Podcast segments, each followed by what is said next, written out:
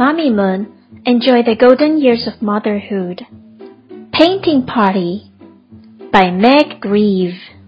Illustrated by Louise Anglicas. The rain is pounding the pavement, cries Zoe. It is pouring and it is boring, whines Rodney. Our trip to the art museum is cancelled, says Counselor Caden. But the bus is the perfect place to have a painting party. Paint? says Rodney. I like purple and pink, says Zoe. The campers pile in and pick up paintbrushes. They paint patterns, polka dots, and people. They paint pictures of penguins, planes, and pigs. Ollie pulls paper out of his pocket. He pours a big puddle of paint onto the paper. Rodney slips and slides right through the paint.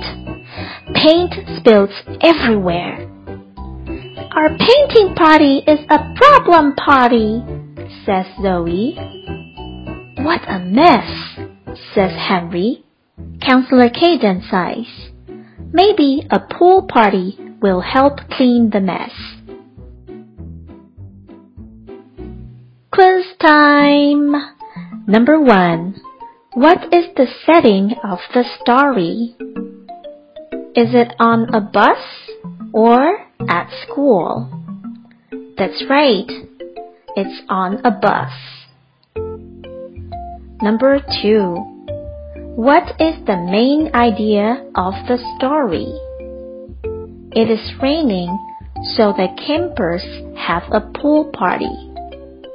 Or, the children's trip to the museum is cancelled, so they have fun with a paint party on the bus. That's right.